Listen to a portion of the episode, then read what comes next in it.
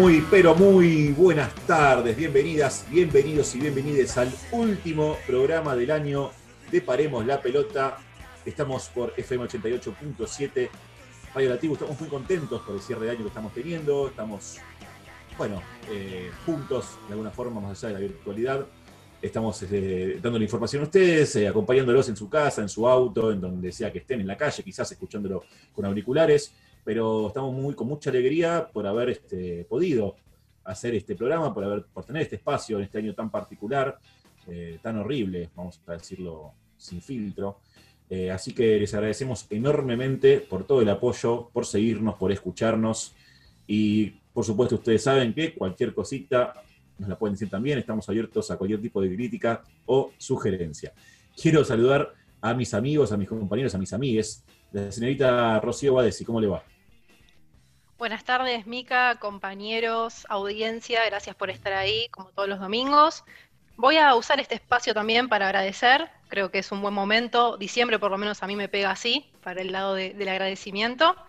En primer lugar a ustedes, porque me dieron el espacio para poder participar, para poder ser yo, dar mi opinión libremente, y eso es súper importante, así que estoy muy agradecida, me siento muy cómoda, espero que ustedes también con mi incorporación. Sé que es un grupo que ya viene de hace mucho tiempo trabajando juntos. Paremos la pelota es un proyecto que ya venía en otra radio. Fue todo un desafío, así que eh, por ese lado estoy realmente muy feliz. En segundo lugar, agradecerle a la audiencia que nos banca domingo a domingo, que escucha este hermoso programa que hacemos con todo el corazón, con mucho respeto por, por el deporte. Como dice siempre Lean, pensando en que es un instrumento de transformación social, a eso es lo que apuntamos y lo que queremos transmitir. Y por último, a mi familia y a mis amigos, que este año fue súper difícil y reinó el distanciamiento, pero con ellos no me sentí sola ni un solo día, así que también un abrazo enorme para quienes me bancaron en este 2020. Hermoso, hermoso los saludos, obviamente los hacemos extensivos a todas nuestras familias que nos bancan siempre. Y como dirían Ana Belén y Víctor Manuel, dos conocidos cantantes españoles, el gusto es nuestro porque estés aquí. Hacía mucho tiempo que queríamos este, sumar una voz femenina, primero para tener diversidad de opiniones y también para ser eh, consecuentes y coherentes con lo que nosotros queremos comunicar, ¿no? Y con lo que pensamos también, desde ya. Eh, hablábamos mucho de fútbol femenino, por ejemplo, y qué sé yo. me parece que una mujer es una voz mucho más autorizada que cuatro hombres heterosexuales cis, eh, hablando de, no solamente de fútbol, de, cualquier tipo de deporte femenino. Así que te agradecemos a vos, o yo por lo menos en particular, te agradezco a vos por haberte sumado a este proyecto y ni hablar de la comodidad y de tu profesionalismo que también se destaca por entre otras muchísimas cosas aparte de tu don de gente. Así que bueno, hoy ya agotamos todos los, todos los elogios. ¿eh? A ver qué le toca decir ahora a mi amigo Leandro Pérez. Buenas tardes, Leandro. ¿Qué tal, amigues, amigos, amigas? Radio Escucha, buenas tardes para todos la verdad que estoy muy contento. Me, gustó el inicio del programa porque no soy hacer eh, o ser autorreflexivo en esta fecha. En lo particular, es un momento de, en el que me junto con gente que por general veo durante todo el año. Este año es un poco particular, como ustedes decían, pero de, lo, de mi perspectiva quiero decir que ustedes, este, este programa, este equipo fue el único cable a tierra que tuve eh, por circunstancias personales que que atravesé por cuestiones del, coronavirus, de la cuarentena y la pandemia, eh, creo que mi, raciocinio y mi, cordura estuvo sustentada gran parte de ustedes y sobre todo gran parte de que me acompaña todos los días. Eh, que si no fueran por ella y por ustedes, eh, hoy, hoy en día estaría totalmente colapsado mentalmente porque fue un año bastante difícil para todos. Un año de lo particular para olvidar. Y por suerte nosotros le vamos a comentar a, nuestros redescuchas que solo no vamos a parar el verano, así que nos van a tener acompañándolos durante las insalvables e insufribles temperaturas veraniegas que tenemos en la capital federal. Y tenemos un programa bastante particular y muy cargado de informaciones, así que como siempre esperemos que lo disfruten todos y todes. Hermoso, Leon, también lo tuyo obviamente no somos muy tampoco adeptos a hacer el clásico cierre de año, ¿no? Es como esa cuestión tan conocida, ¿no? A ver, eh, balance del 2020. Bueno, el balance va a ser malo de este 2020. No hace, no hace falta mucho, no hace falta mucha explicación, ¿no? Eh, creo que cada uno hemos tenido cosas buenas y cosas malas, pero lógicamente con el tema de la pandemia, con las pérdidas que hemos tenido, no solamente las pérdidas de la gente famosa, de los deportistas famosos, el Diego, Sabela, ya todos ustedes saben, sino también pérdidas que nos han, nos han pegado cerca, familiares, amigos o gente conocida. Eh, pero más allá de eso, aquí estamos, como bien decían ustedes, aquí estamos y estamos eh, súper orgullosos y, perdón por el autobombo, pero estamos súper orgullosos de, poder mantener este espacio y por supuesto gracias, eh, gracias también a la gente de la tribu, ¿no? La gente que nos dio, que nos brinda este espacio, que siempre están abiertos a, cualquier consulta, a, cualquier duda, a cualquier inquietud, nos brindan todas las herramientas como para que nosotros podamos expresarnos tan libremente eh, como nos expresamos aquí en este espacio. Voy a saludar al picante. El picante yo ya lo estoy viendo, va a cortar un poco con tanta dulzura. El señor Alexis Fesdauría, ¿cómo le va? Eh, ¿Qué tal, Mica, amigos, radio escuchas? Eh, no, no voy a cortar con la, con la dulzura. Más que nada, un, primero un gran saludo a todos los cristianos que nos están escuchando, que hayan pasado una buena Navidad eh, esta semana pasada. Así que, mm, semana pasada no, estamos el fin de semana es la misma semana. Pero, pero bueno, espero que lo hayan pasado con sus familiares y los que no son también, que hayan disfrutado eh, el 24 y 25 de diciembre. Eh, la verdad que sí, fue un año de mierda, he perdido gente conocida, gente familiares y la verdad que este, este, este programa para mí fue un cable a tierra en el momento que uno no podía ni asomar la nariz afuera. La verdad que, que, la pasé muy bien con ustedes y más que nada un, gran reconocimiento a, la radio que, siguió al aire, se pudo mantener en pie y, creo que va a tener un gran 2021. Así que a todos los que nos escuchan, eh, eh, sigan escuchando la, tribu, que, que, es una radio que se la bancó cuatro años macrismo, se bancó, bueno, se bancó muchas otras cosas antes, pero últimamente cuatro años de macrismo, esta pandemia y todavía sigue en pie. Así que, y tiene muy buenos programas, además de nuestro humilde eh, programa. Pero, pero bueno, Mica, esperando el fin de año y esperando que el próximo año sea mejor. Tiene la vara muy baja, pero esperemos que sea mejor. Totalmente, bajísima. No sé si alguna vez estuvo tan baja la vara para que un año pueda ser un poco mejor que, el que tuvimos, ¿no? Eh, somos reiterativos con el tema de, lo malo que fue este periodo, este 2020, pero también queremos hacer hincapié en lo que dijo Ale, ¿no? En que se viene quizás una etapa mucho mejor. Eh, como decía la otra vez, esperemos que nos encuentren en el estudio, sin querer hacer propaganda al, programa que era de, Lalo Mira allí en Canal Encuentro. espero que nos encuentren en el estudio y, todos mancomunados, no solamente Paremos la Pelota, sino todos los programas que nuclea esta gran radio, este gran espacio, que, es la tribu. Quiero saludar a mi amigo, el hincha del campeón, el señor Ignacio Solano. Basta de mufarnos, basta, está, está un poquito, está bien, algo de chiste interno, pero no, hacerlo público, eso, eso, eso por privado. Pero bueno, eh, un saludo grande compañeros, un abrazo a la distancia. Eh, sí, bueno, comparto un poco lo que dijeron ustedes, un año duro, difícil, muy particular, muy especial. Eh, y bueno, yo lo que quiero rescatar de este programa es que más allá de, que esta hora que compartimos eh, a la distancia también uno se nutre porque conoce historias que no conoce, se informa, reflexiona un poco y creo que creo que esa es la mayor enseñanza o una de las mayores enseñanzas que, hacemos que hacemos el programa y que tratamos también de brindarles a todos los que escuchan así que disfruten el programa y eh, nada, nada, más, nada más de mi parte. Está muy bueno lo que, lo que remarcas, ¿no? Conocer historias quizás eh, no tan comentadas, no tan conocidas por el común de la gente, por lo menos quienes somos este, adeptos a, todo lo que es el deporte, obviamente el fútbol en particular, por una cuestión de pasión, por una cuestión de, eh, gusto, ¿no? Y de, de, cultura también, si se quiere, porque Argentina es un país futbolero por excelencia, es uno de los países más futboleros del mundo lejos, pero está genial y justamente lo que queremos es llevarles a, sus casas o a sus oídos, mejor dicho, estén donde estén, eh, esos, esos relatos, esos personajes que de una otra forma, o de otra forma, mejor dicho, no sería muy difícil que se conozcan, porque esquivan las grandes luces quizás, y son hechos significativos y son personajes significativos, ¿no? Para lo que es la historia del deporte eh, en general. Así que, justamente, hablando de esto, vamos a la dinámica de lo impensado del día de la fecha.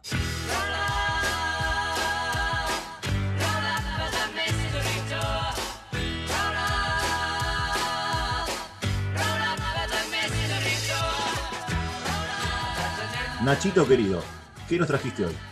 Bueno, eh, aprovechando la época del año, las festividades, eventos únicos, extraordinarios y también un poco de las celebraciones cristianas, hemos rescatado una historia bastante particular, una tradición, un deporte, una costumbre, si se quiere, que se juega desde hace más de ocho siglos, pero que actualmente solo sobrevive en un solo pueblo, en Georgia, el pueblo de Sukuti.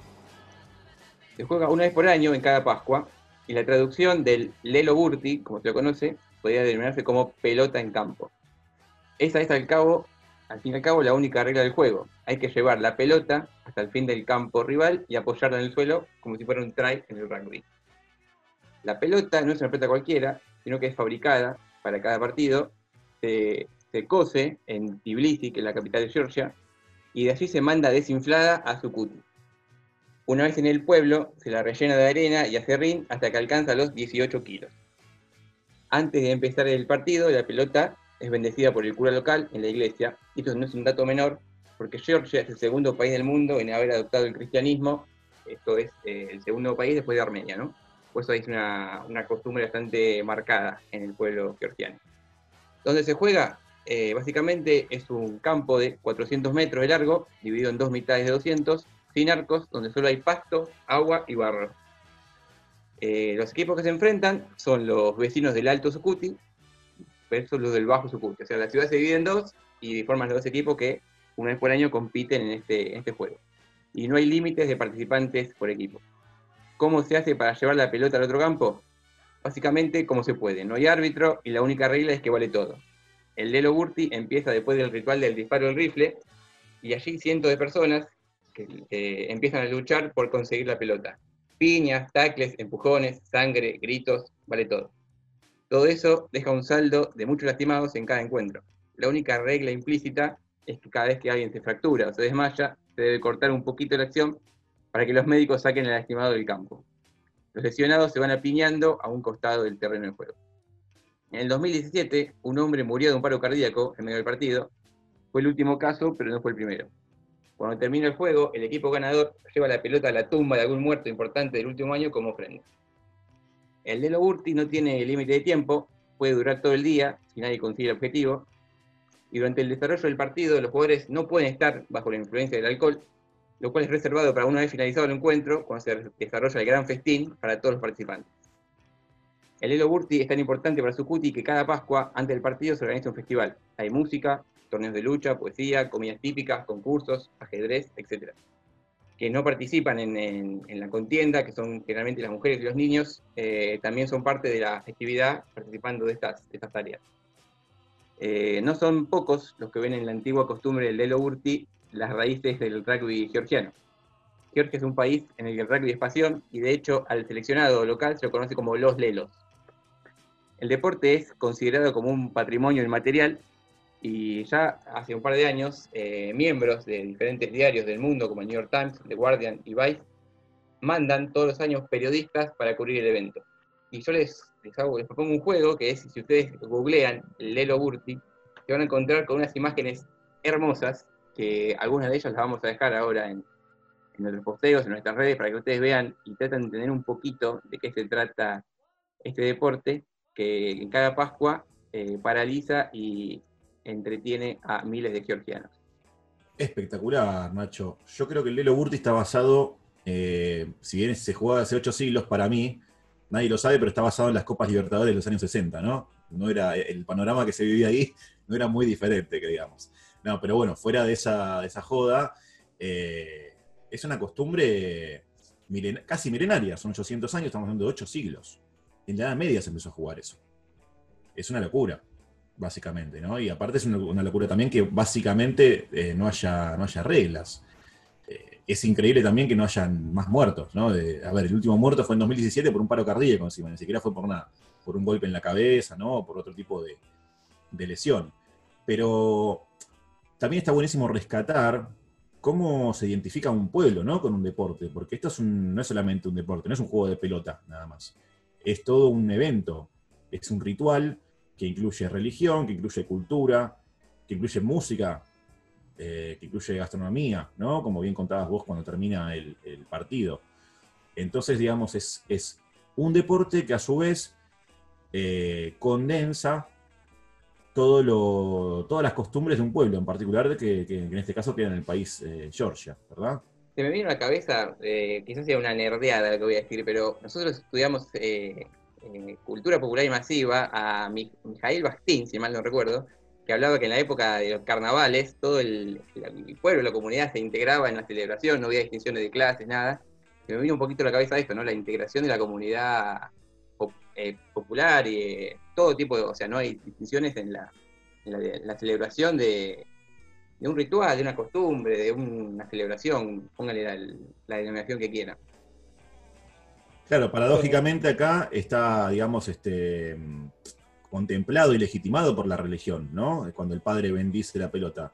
Eh, está buenísimo lo que nombrás, eh, es un texto que, en el cual Bastín retoma Rabelais y habla básicamente de la historia del carnaval, ¿no? Que el carnaval es justamente una pausa del, catolicismo. Es eh, revivir al diablo, vamos a decirlo así, simbólicamente, y el rey se convierte en mendigo y el mendigo se convierte en rey, o sea, se igualan todos. Bueno, acá pasa lo mismo, es un pueblo igualado yendo a buscar una pelota y haciendo una pausa quizás en su rutina o en su vida cotidiana. Eh, a mí me hace acordar este juego, no lo parecido de lo lúdico, al calcio florentino del siglo XVI, que, también se jugaba en unas fechas, no me acuerdo bien, pero creo que era antes de la cuaresma, eh, se jugaba e, ese deporte, era un, era un deporte también bastante bravo, y el día de hoy se recrea, se juega, pero de, otra manera. Y también estaba metido eh, la iglesia, porque varios papas antes de ser papas jugaron a ese, a, ese deporte. Así que eh, me hizo acordar a, ese calcho que se jugaba, pero era del siglo XVI. Esto de, de Georgia es más viejo todavía.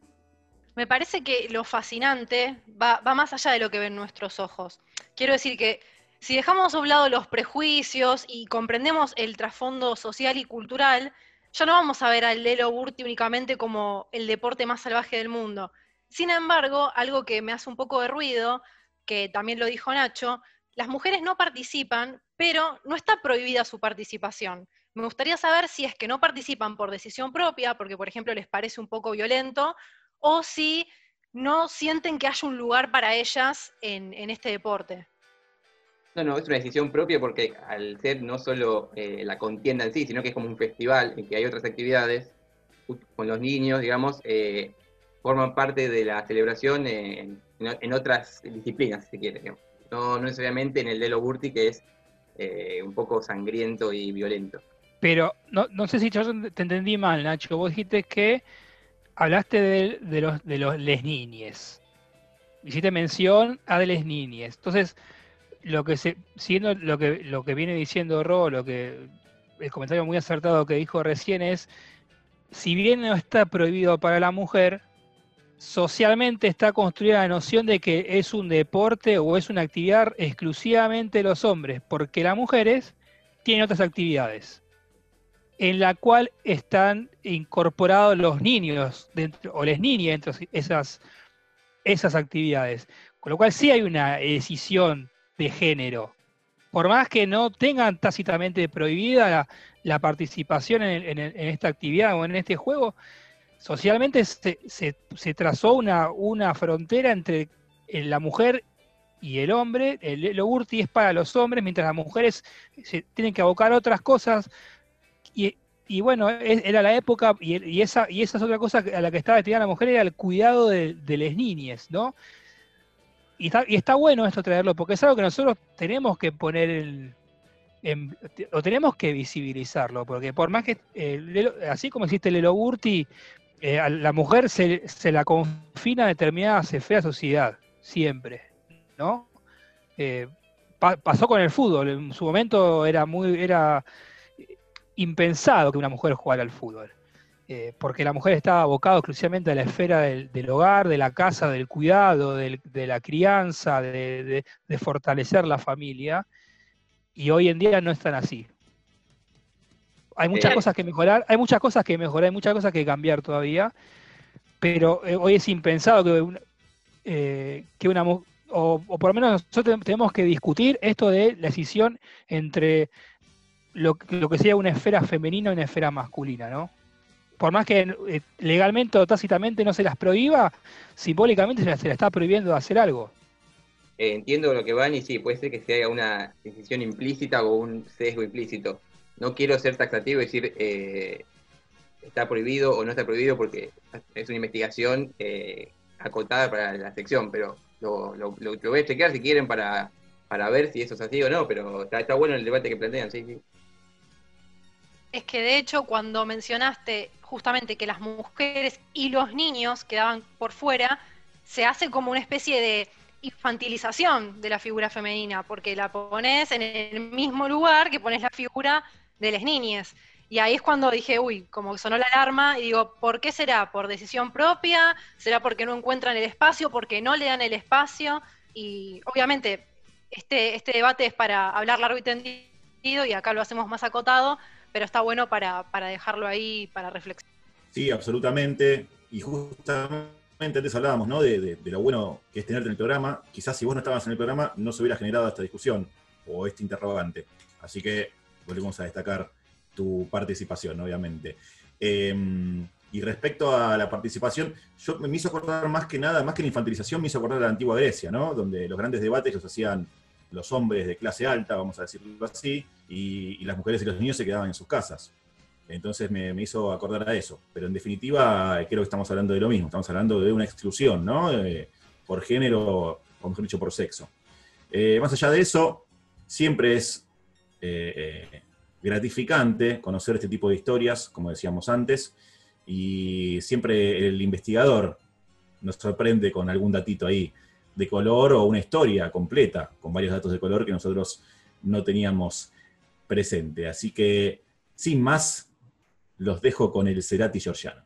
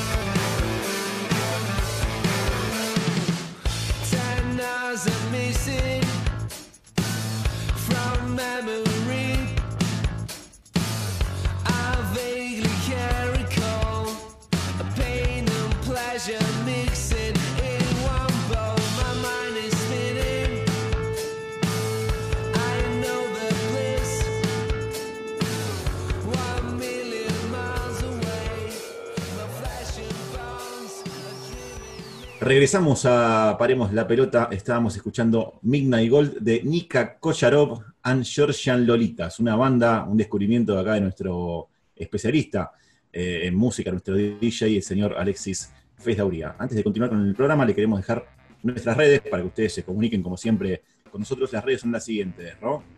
En Twitter somos Paremos P, en Facebook Paremos la Pelota OK, en Instagram nos encuentran como Paremos-la Pelota y por supuesto en Spotify para escuchar nuestros programas anteriores estamos con el nombre del programa Paremos la Pelota.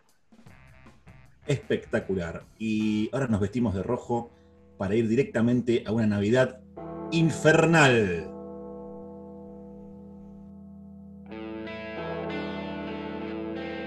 Señoras y señores, Bienvenidas, bienvenidos y bienvenides a FM 88.7 Radio La Tribu. Bienvenidas, bienvenidos y bienvenides. Aparemos la pelota. Sean ustedes bienvenidas. Bienvenidos. Bienvenides. A Rebeldes con Causa.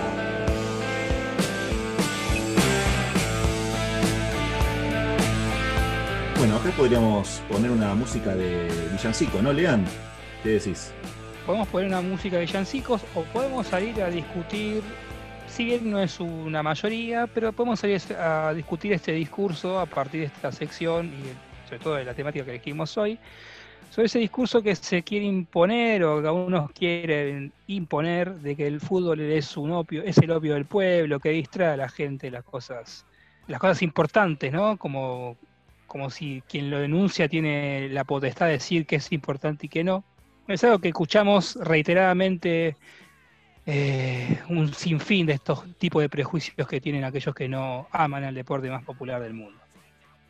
Pero como para todos nuestros oyentes saben, el fútbol y el deporte en general es una herramienta de transformación social.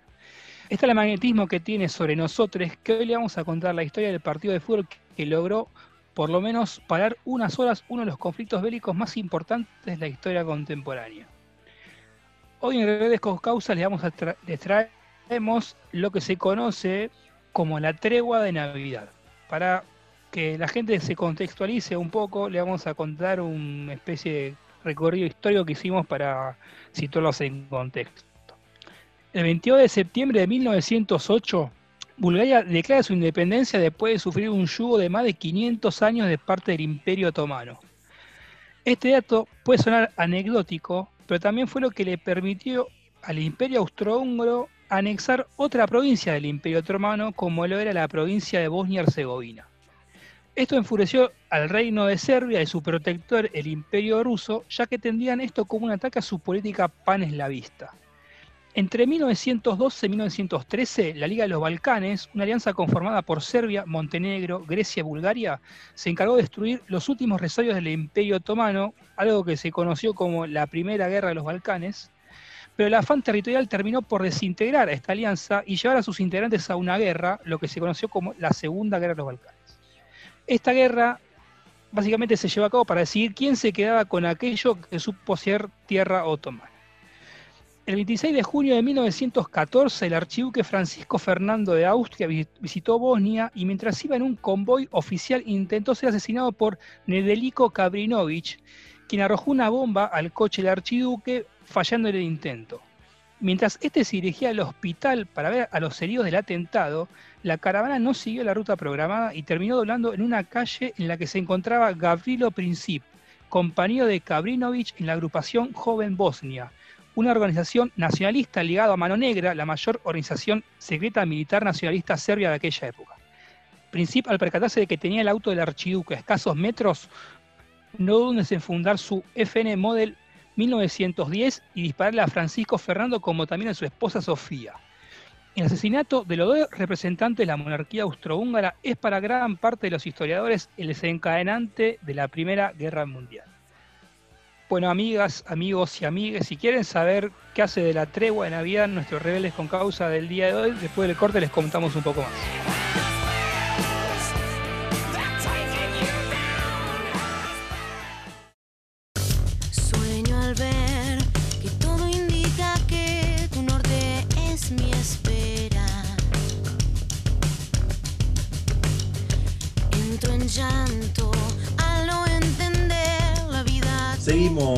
En Paremos la Pelota. Lean, contame de qué se trató, por favor, la tregua de Navidad. Unos escasos cinco meses de inicio y el conflicto era para la mayoría de los soldados rasos insostenible. El advenimiento de unas fechas que desde lo simbólico representan momentos de unión con los que uno más quiere, sumado al estancamiento en el que estaba militarmente el conflicto, permitieron lo que parecía imposible. Si bien insistía fraternización, que son interacciones pacíficas entre fuerzas opositoras, esto sobre todo se daba en el frente occidental, unas semanas antes, en noviembre, ya había comenzado una tregua simbólica entre alemanes e ingleses. Primero sumando a los franceses después. Era común escucharlos, tanto alemanes como ingleses, intercambiar noticias y compartir información, por lo general, resultados de las ligas de fútbol de ambos países. En Ypres, Bélgica, aproximadamente 100.000 soldados británicos y alemanes participaron en el cese informal de hostilidades a lo largo del frente occidental. Entre la nieve y la sangre a un lado y a otro del frente, el 24 de diciembre de 1914, a última hora de la tarde, los alemanes se oían divertidísimos, cantando y gritándonos. Escribían una carta del sargento británico Bernard Brooks, añadiendo además, dijeron en inglés que si no disparábamos, ellos tampoco lo harían. Encendieron fuegos fuera de sus trincheras, se sentaron alrededor y empezaron un concierto de villancicos que los británicos respondieron cantando los suyos. Las dos partes continuaron gritándose saludos navideños los unos a los otros. Poco después hubo excursiones por la tierra de nadie, esa ti- porción de tierra que separa los límites de, de las trincheras de ambas, de ambas fuerzas, donde se intercambiaron pequeños obsequios como comida, tabaco, alcohol, botones y sombreros. Esa noche gélida, o esa noche buena gélida, los ambos ejércitos firmaron una paz momentánea y terminaron fumando, bebiendo y cantando juntos. Pero lo más sorprendente llegó al día siguiente, el día de Navidad de 1914. Escribían en una carta un soldado inglés, ha pasado algo extraordinario. Esta mañana un alemán gritó que querían una tregua de un día, así que con mucha cautela uno de nuestros hombres se levantó por encima del parapeto y vio cómo un alemán hacía lo mismo. El objetivo, acordar una tregua con el enemigo, era enormemente deseable para ambos bandos, pero no era sencillo de conseguir. En medio de la tensión del frente, los soldados tenían que recorrer completamente desarmados 36 metros que separaban la trinchera británica y la alemana, sabiendo que podían recibir un disparo en cualquier momento. La escena terminó bien, por suerte, y retoma el soldado inglés. Él dudó, pero yo le aseguré que nosotros no dispararíamos si ellos no lo hacían. Para demostrar que la propuesta iba en serio, salimos de la trinchera y nos dirigimos hacia ellos. Todos los ojos nos estaban mirando y de repente todo el mundo empezó a aplaudir. Los alemanes incluso gritaban Brave English, bravo inglés, podemos traducir. Caminé hacia mi hombre, nos dimos la mano y le pregunté cómo estaba. Fatal, ojalá pudiera estar de vuelta en Alemania, le comentaba el alemán, el soldado alemán a William Lowsby, el primer soldado que se animó a sacar su cuerpo a la trinchera para firmar esa tregua simbólica. Momentos antes de que termine ese encuentro, Lowsby hizo una propuesta al bando germano. Bromeando le dije si querían jugar un partido de fútbol con nosotros, recibiendo claramente está la respuesta afirmativa de parte de los alemanes. Entonces un soldado escocés apareció con una pelota de fútbol y un minuto más tarde se puso en marcha un partido. Uno dicen que el partido acabó 2 a 3, otros 1 a 2, pero todos coinciden en dar por vencedores a los alemanes, cumpliendo aquella frase que Gary Lineker dijo en su momento de que el fútbol es un deporte que juegan 11 contra 11 y que siempre gana Alemania. De aquel encuentro apenas quedan documentos, ya que aquella tregua tan humana no interesaba a los señores de la guerra. El partido más importante acaba de empezar y no se, no se decidiría el resultado hasta tres años después. Ningún alto mando de ninguno de los dos bandos aprobaba la fraternidad entre soldados, a los que ellos constituyeron como enemigos, por lo que las hostilidades retornaron rápidamente. Pese a esto, ese deporte que muchos años después se denomina el opio del pueblo fue el que posibilitó que quienes más padecen las condiciones de una guerra brutal como fue la Gran Guerra pudieran al menos por unas horas sentir que estaban en casa jugando un picado entre amigos. Eso fue la historia, amigos, de la tregua de Navidad. No hay eh, un acopio de datos que puedan eh, comentar cómo se jugó ese partido. Sí se, hay, hay, hay teorías de que fueron, que fueron muchos partidos en simultáneo durante todo el frente de ataque y hay, hay, hay, datos de que fueron solamente uno o dos partidos. Pero lo que, lo que nos interesaba a nosotros traer a partir de esta historia era que eh, con un simple acto, con un simple partido de fútbol se pudo eh, parar uno de los peores acontecimientos de la historia moderna de la sociedad occidental, por lo menos. Eh, y que el fútbol también, más allá de que sea un negocio, como nosotros de- destacamos sistemáticamente, también es un, es- un espacio de esparcimiento en contextos totalmente implacables, como lo puede ser tanto la Primera Guerra, la Primera Guerra Mundial, o como puede ser eh, jugar, lo, que, lo, lo que representa para muchos pibes en situaciones totalmente adversas, como a mí se me viene a la cabeza, por ejemplo, la, historia de Sadio Mané, y que es una herramienta de transform- de transformación social para, para muchos, eh, que es una escapatoria, es un hay un término que, que me- mencionó una, una vez Kobe Bryant que ni siquiera eh, tiene sustento lingüístico, pero él decía que eh, es un divertimento el básquet, ¿no? Y el fútbol también es un divertimento, es algo que representa un espacio y un momento donde uno se puede distraer de lo que le pasa en la vida cotidiana, que a veces nos golpea bastante crudo como este año. Y más que nada, y eh, mejor ejemplo que lo que fue la tregua de Navidad, creo que no podemos encontrar de lo que representa el fútbol, de lo, de lo simbólico, ¿no? Es un deporte 11 contra 11 donde permitió que por lo menos por un día se pudiera ter- terminar o se, se, se se ponga en pausa una de las mayores catástrofes humanas de la historia. Espectacular, Lean. Espectacular los datos, la info, el hecho en sí. Me parece que nunca estuvo, nunca importó tan poco el resultado, ¿no? Como en este caso. Acá sí que queda en tercer, cuarto plano el resultado. Si fueron 3 a 2, 2 a 1, si ganó Alemania, si no ganó Alemania. Acá lo importante es que se estaba desarrollando uno de los dos hechos más terroríficos de la historia mundial, de la historia de la humanidad, como fueron las, las dos guerras mundiales, ¿no? Que en este caso hablamos de la primera. Y básicamente todo quedó atravesado por el fútbol.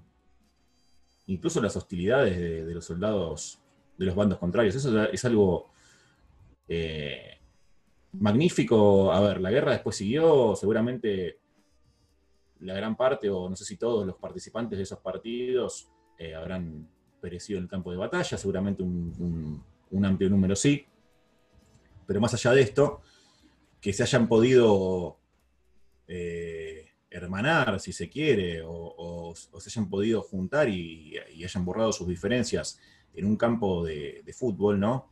Con una pelota de por medio, es algo maravilloso y me parece que destaca como pocas cosas eh, esta característica, ¿no? Que, que- siempre mencionamos del deporte en general y del fútbol en particular, de exceder a lo que sucede únicamente en un campo de juego, ¿no? De, de nuclear, de, de ser un punto de confluencia de aspectos sociales y políticos y culturales. Acá estamos hablando de la Primera Guerra Mundial, de millones de soldados contra millones de soldados.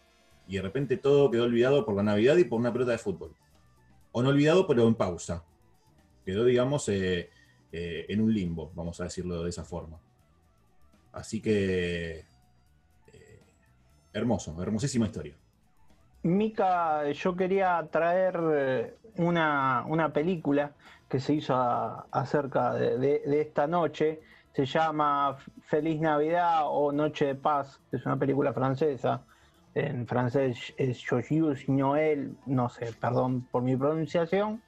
Eh, relata cómo se formó ese partido y cómo fue la tregua esa noche. Eh, fue una película eh, del año 2005, nominada al Oscar como mejor película extranjera. Es muy buena película, yo la vi.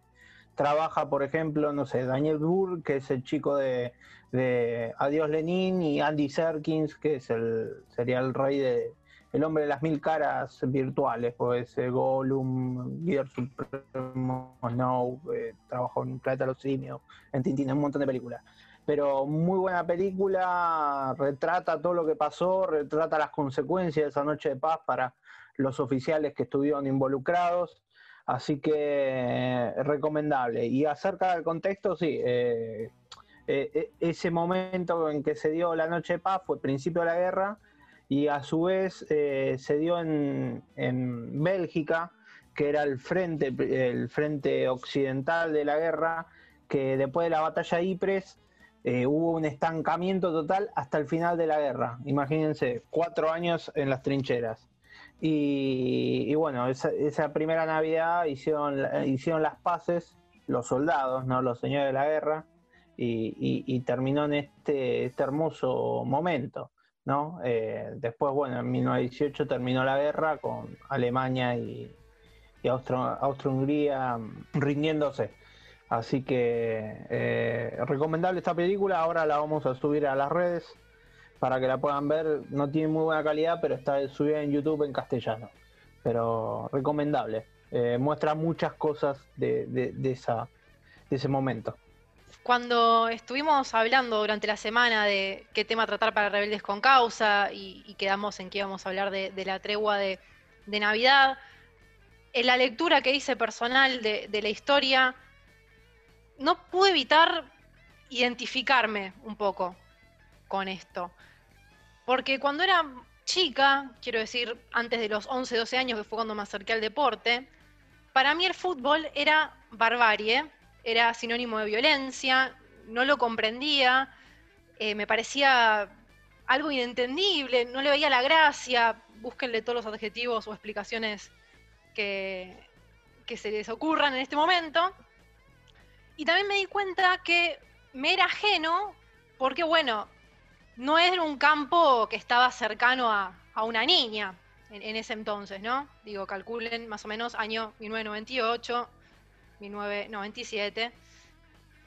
Y leyendo esta historia, y ahora que, que me gusta el fútbol, aunque no es mi deporte favorito, me gusta mucho, me di cuenta de la fraternidad que genera y de cómo se transforma en un contexto tan hostil como es una guerra, o sea, por favor pensemos en eso, en un hogar.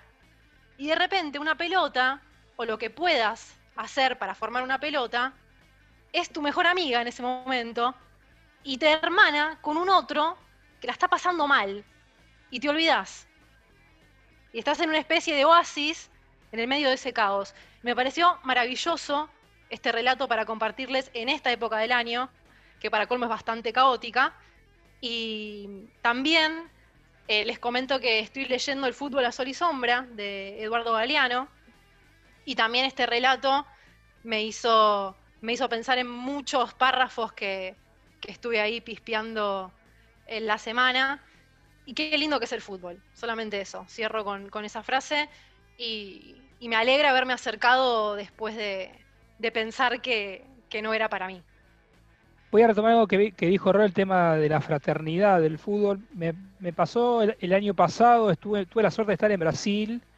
Me, me, pare, me pareció algo muy loco, puede ser una, pseudo idiotez lo que estoy a punto de decir, pero me, pareció muy loco cuando est estuve en Brasil, conocí a una persona que llamaba Silvio, que era eh, el dueño de una casa donde yo estaba parando, y me acuerdo que yo eh, ese viaje lo hice exclusivamente de lo particular para ver Huracán Cruzeiro en Belo Horizonte, por cambio de fechas de, de Comebol no pude asistir, sí estaba en Brasil, a, un, a unos cientos de kilómetros largos, y yo tenía muchas ganas de verlo y no tenía posibilidad de, de acceder a ver el partido. Me, me, y el que era el dueño de la, de la dueña de esa casa, que llamaba Silvio, si algún día escucha este audio, le mando un abrazo muy grande. Silvio, me acuerdo eh, la, predisposición que, hizo o que puso en marcha para que yo pueda ver el partido. Y no contento con esto, eh, eh, unos días después hubo la Copa de la Superliga, esa que se juegan mano a mano los equipos, quienes recordarán, y Huracán jugaba con San Lorenzo. Y yo no tenía tampoco acceso para ver el partido. Y Silvio tuvo el decoro, la gentileza de acercarme su propia computadora personal, dármela a mí un, totalmente un total desconocido para que vea el partido. No contento con esto, Silvio se quedó conmigo en, dentro de la habitación mirando el partido los dos juntos. Porque él quería ver quién era Huracán, qué era el equipo que a mí me representaba tantas cosas, como a él le representaba Flamengo sin comunicarnos verbalmente, sin contacto fluido, nosotros a través del fútbol tendimos un puente en el que los dos nos sentíamos identificados el uno con el otro. Yo creo que eso es lo que el, fútbol representa para el, argentino, al argentino promedio, ¿no? Argentina, argentino que le gusta el fútbol, eh, siente ese tipo de vínculo con las personas que, que, lo viven de esa manera. Y yo creo que eh, los soldados, tanto alemanes como ingleses, se sintieron interpelados por el deporte, el deporte más hermoso del mundo, y generaron esta anécdota que les contamos hoy. Eso es lo que les quería contar. Yo creo que la frase de Ro resume todo, ¿no? Qué lindo que es el fútbol. Una frase que la hemos escuchado infinitas veces, quizás la más famosa es la que salió de la, de la boca de Alejandro Apo, ¿no? Qué lindo que es el fútbol, nene. Bueno, es así.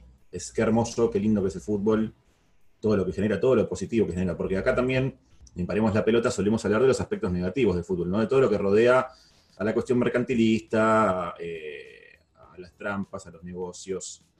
eh, al aparato capitalista eh, y incidiendo en, todos los movimientos de, este maravilloso deporte, pero bueno, también queremos destacar la, parte, la parte lúdica, ¿no? La parte bella, no solamente con grandes goles y grandes jugadas que, podemos recordar, sino también con estos hechos que, básicamente lo elevan a, a este juego, porque es un juego, no nos olvidemos que es un juego, el fútbol, lo elevan a este juego como uno de los, de los estandartes más sólidos a la hora de, de- de mancomunar a la gente.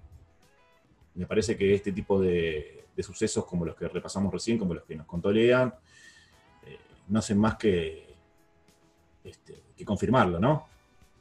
Sinceramente, es muy difícil de imaginar que en el medio de una guerra, de la guerra mundial, obviamente, de repente se hagan espacio para dejar de agredirse y empezar a jugar a la pelota y divertirse, ¿no? Dentro de una, o sea, es muy difícil pensar en diversión dentro de una guerra, por lo menos desde el lado de los soldados, ¿no? Seguramente quienes eh, mueven los hilos y, y orquestan todo- todos los conflictos bélicos, sí, se divierten, porque es como, para ellos son como mandar a soldaditos de juguete, pero los soldados que están en el campo de batalla, que no saben si van a volver a su casa, que posiblemente no vuelvan, eh, que puedan encontrar ese, ese lapso, ¿no? ese interregno como para poder eh, disfrutar, es algo simplemente maravilloso. Es maravilloso poder saber que en esa gran guerra, que en esa primera gran guerra, hubo tiempo para que puedan fumarse, como se dice, las pipas de la paz. I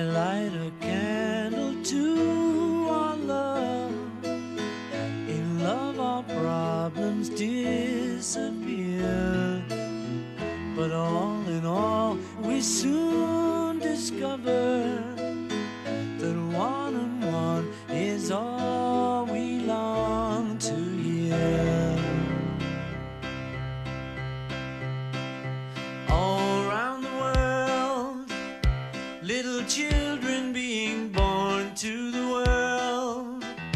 Got to give them all we till the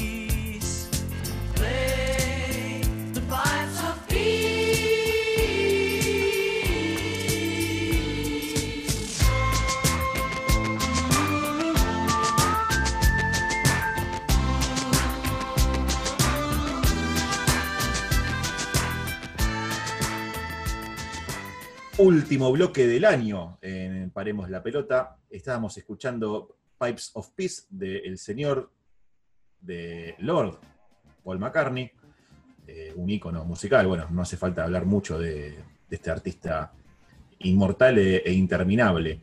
Antes de seguir con el programa, les queremos dejar por última vez en el año también nuestras redes, así ustedes nos escriben, nos aportan, nos critican, hacen lo que ustedes tengan ganas de hacer. Las redes son las siguientes. Nachito. Estamos en Twitter como Paremos P, en Facebook Paremos la Pelota OK y en Instagram como Paremos que bajo la pelota. También si quieren revivir los programas anteriores, eh, nos buscan en Spotify, en nuestro podcast con el nombre del programa, Paremos la Pelota. Y como este es un programa de prestigio nacional e internacional, tenemos la dicha de que nosotros y los oyentes escuchen a Rocío Badesi comentando toda la actualidad. Y el último, el último actualidad del 2020. Arranco con Agustín de Stribats, que fue bronce en la Copa del Mundo de Lucha, luego de haber logrado la clasificación olímpica para un luchador argentino después de 24 años. El cordobés volvió a hacer historia y se quedó con la medalla de bronce en la Copa del Mundo de Belgrado en Serbia. En la categoría de hasta 61 kilos, el argentino derrotó en la pelea por el tercer puesto al armenio Rasmik Papikian por 5 a 2 para subirse al último escalón del podio y terminar el torneo con un récord de tres victorias y una derrota. En su camino al bronce, Destribats derrotó por 10 a 4 a Ulukbek Soldoshbekov de Kirguistán. Luego venció a Raúl Auer de India por decisión de los jueces tras empatar mi final. Luego sería el campeón por 7 a 0. Y paso a fútbol femenino, otro año de crecimiento, desarrollo y aprendizaje para la selección argentina de fútbol femenino. La albiceleste logró ascender un puesto en el ranking FIFA Coca-Cola y así se ubica en el escalón número 31 junto a Gales e Irlanda, apenas a un pasito de Portugal. Por otra parte, el año termina como había empezado para las selecciones que encabezan la clasificación mundial femenina. Estados Unidos, número uno, concluye así el 2020, lo más alto, con el total de puntos más elevado en seis años, desde junio del 2014. Luego Alemania y Francia completan el podio. Y vamos a hablar de surf, que es algo que no hablamos acá en Paremos la Pelota o hablamos muy poquito, porque Argentina consiguió tres luego de las suspensiones de distintos torneos y de los aislamientos obligatorios por la pandemia, el seleccionado de surf infantil fue el primer equipo argentino de esta disciplina en regresar a las competencias internacionales. Argentina finalizó en el cuarto lugar del campeonato que se disputó en Cartagena de Indias, Colombia. El presidente de la Asociación de Surf Argentina, Horacio Tortora, acompañó a la delegación nacional que estuvo conformada por Vera Jariz, Perla Roja, Joaquín Muñoz Larreta, Juan García Mata y Francisco Cosoleto. Jariz, única integrante de la delegación con experiencia internacional tras su participación en el Mundial Junior ISA 2019, fue la mejor ubicada tras lograr el segundo puesto en la categoría sub-14 de damas. Por su parte, García Mata y Muñoz Larreta también se subieron al podio luego de obtener el cuarto puesto en la clasificación general en sub-12 y sub-14 respectivamente. El certamen contó con la participación de 50 atletas de Colombia, Perú, Panamá, Chile, Ecuador, Venezuela y Argentina. Para finalizar, voy con Noruega, que gana el europeo de handball femenino. Noruega se proclamó campeona tras vencer 22 a 20 a Francia, la defensora del título en la final del torneo de Herning, Dinamarca. Las noruegas amplían todavía más su dominio en el palmarés del europeo femenino de este deporte, sumando su octavo título. A mucha distancia, con tres coronas, figura Dinamarca en el segundo puesto en número de títulos en este torneo.